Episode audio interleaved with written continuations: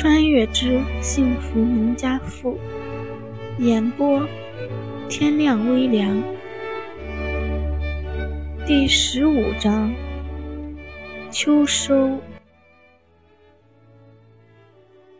之后的日子，胡家和吴家进入了给小两口商量婚事的时期。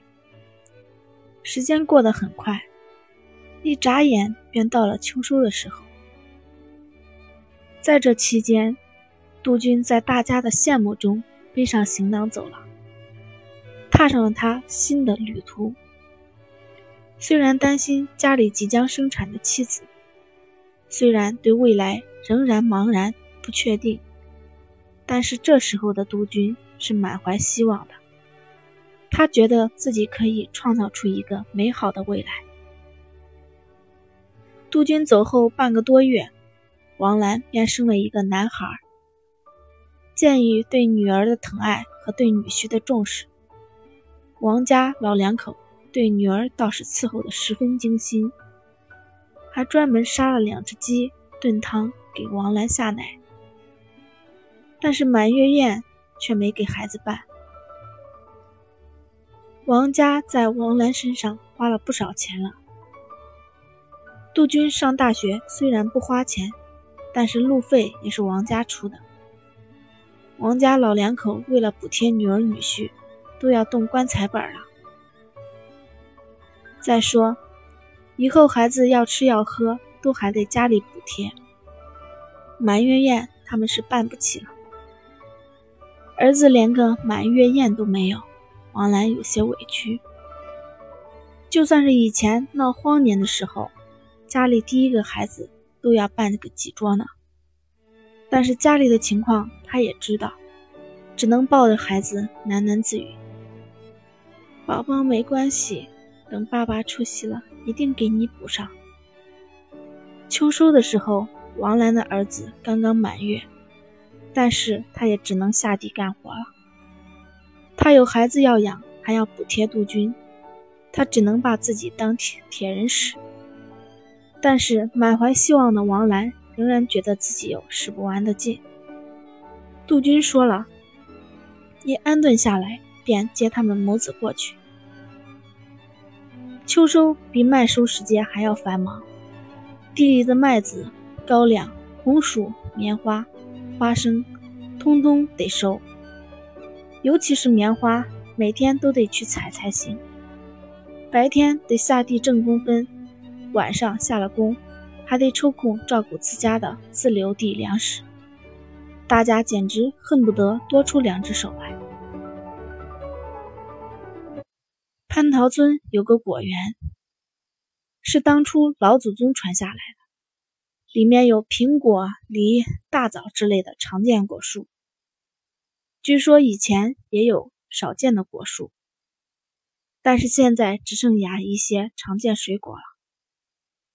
村长指挥手脚麻利妇女们把果子摘下来，品相好的收集起来，收好以后拿到镇上的供销社里卖了；品相不好的便直接给社员们分了。一年到头也就只有果园的水果成熟的时候，蟠桃村的老老少少才有机会吃到这个。当然了，农村里院子都大。除了蔬菜之类的果树，很多人家也会种，这就是属于大家自己的了。等到交了公粮，几乎人人都瘦了好几斤。但是即使是累，大家也是开心的。今年年景好，除了交的公粮，每家每户都还能剩下不少粮食。不过现在只分粮食，到年根下才会分钱，到时候。来带着生产队卖猪肉的钱，分一块分给大家。如果你工分挣得少，那么不好意思，你得往村里交钱了。蟠桃村分粮食那天，胡国栋正好来吴红儿家。从当初认门到现在已经很久了，但是他和吴红儿只见过一次面。好不容易地里不是那么忙了。胡国栋便提着点东西来媳妇家了。见家里正忙活着，他也不见外，直接扛上一大袋玉米就往回走。现在的玉米袋子都大，每个都得有一百多斤，但是胡国栋扛上去连晃都不晃，稳稳当当的。村里有一辆拖拉机，但是那拖拉机是村长的命根子，除了交公粮，什么时候都不能使。大家唯一能使的就是几辆小推车。但是，就是小推车也得排着队使。吴家壮劳力多，也懒得再排队，干脆自己搬。现在又增加了胡国栋一个壮劳力，不一会儿，吴家分到的玉米、红薯、黄豆、花生、高粱，都通通的被搬了回去。见胡国栋强壮的大身板，搬上那么一大袋子粮食就走，吴红儿有些星星眼。话说，生病的人都有些病态。虽然吴红儿这辈子身体健康，但是他对身强力壮的执念仍然十分强烈。吴红儿眼睛眨也不眨的盯着他看。胡国栋又不是木头人，怎么会感觉不到呢？他有些不好意思，脚下也有些踉跄。崔荣梅见他脚底不稳，以为累到他了，便说道。国栋歇歇吧，都搬的差不多了，剩下的让你哥他们来就行。红儿，你拿个毛巾给国栋擦擦脸。娘，不用了，马上就能搬完了，我不累。胡国栋说道。胡国栋今年才二十二岁，正是有力气的时候。就算是干再累的活，休息一晚上之后，立马就能活蹦乱跳的。仅仅是搬这么点粮食，还真是小意思。不过一直被心上人用火辣辣的眼神盯着，还真是让人不好意思。说完也不能回答，便急匆匆的跑去继续忙了。陈香芝扛着个大肚子，在太阳底下晒太阳。收麦子的时候，他还能下地干活。但是现在他肚子已经不小了，现在七个多月，时不时的腿肿抽筋，因此这次秋收虽然别人忙得要死，但是他却舒舒服服的一直待在家里歇着。不过虽然在家里歇着，但是他仍旧要喂猪、喂鸡、做饭、洗碗，等空闲时间还要把家里的菜收拾收拾，能。晒成菜干的晒菜干，不能晒的也要想法子多储存一段时间。不过现在家里的菜地已经被收拾的差不多了，所以陈香芝便扛着肚子坐在那里晒太阳。见胡国栋忙里忙外的帮着干活，陈香芝忍不住说道：“国栋还挺勤快的。当初他和吴新慧刚定亲那会儿。”他可不像胡国栋这么实实在在的帮着他们家干活，就是现在回了他娘家，吴新慧也是往那儿一蹲，啥也不干，不是砍大山就是等着吃。可不是，国栋这孩子真不错，现在像这么懂事的孩子已经很难找了。现在胡国栋在崔荣梅眼里就是一朵花，真是怎么看怎么好。见儿媳妇夸女婿，崔荣梅瞬间就像找到了同盟军，兴致勃勃地跟陈香芝说了起来。吴红儿一听，忍不住扶额，他娘又开始了，整天都要唠叨几句，生怕别人不知道他找了个好女婿似的。吴红儿懒得再听他娘继续说下去了，转身出去找胡国栋他们去了。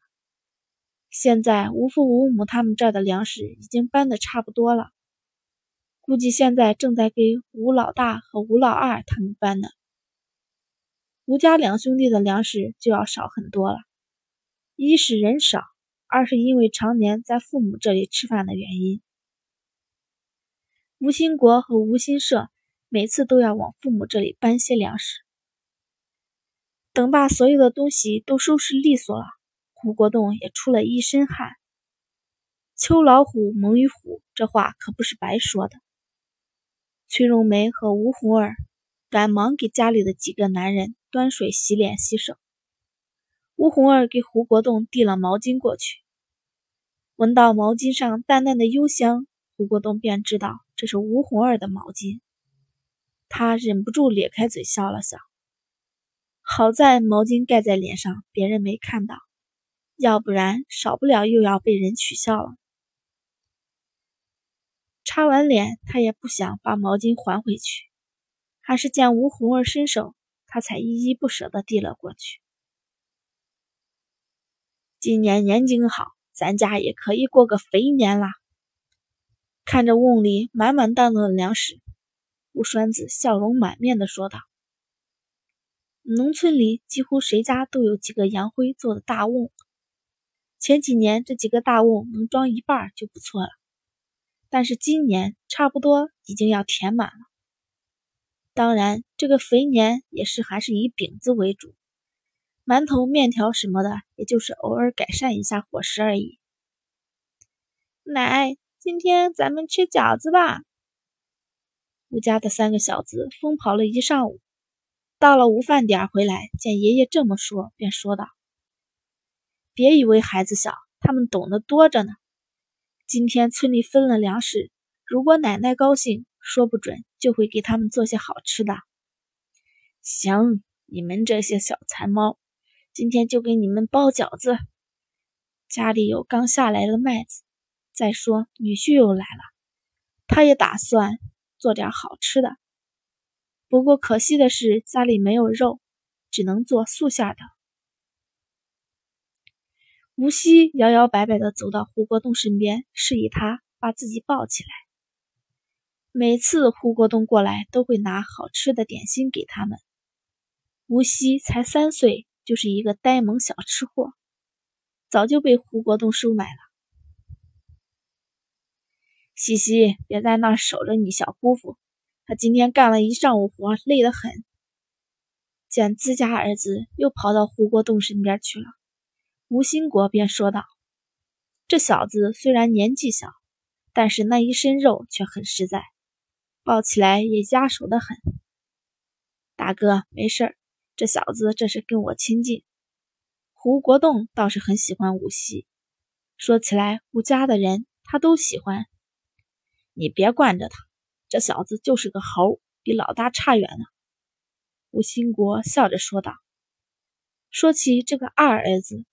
吴兴国也很无奈，他们两口子都是稳当人，就是大儿子虽然才七岁，也不用他们过多操心了。怎么生了这么一个整天都恨不得上房揭瓦的小子呢？虽然才三岁，但是他的破坏力已经颇见效果了，简直是一个错眼，他就能把天给捅破了。吴锡虽然年纪小。但是也很懂得看他爸的眼脸色。虽然吴兴国嘴里说着不让他闹腾小姑父，但是他的脸上却笑着，可见没有生气。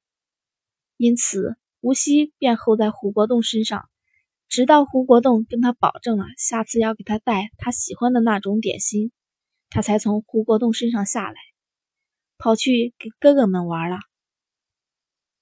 第十五章播讲完毕。谢谢大家收听。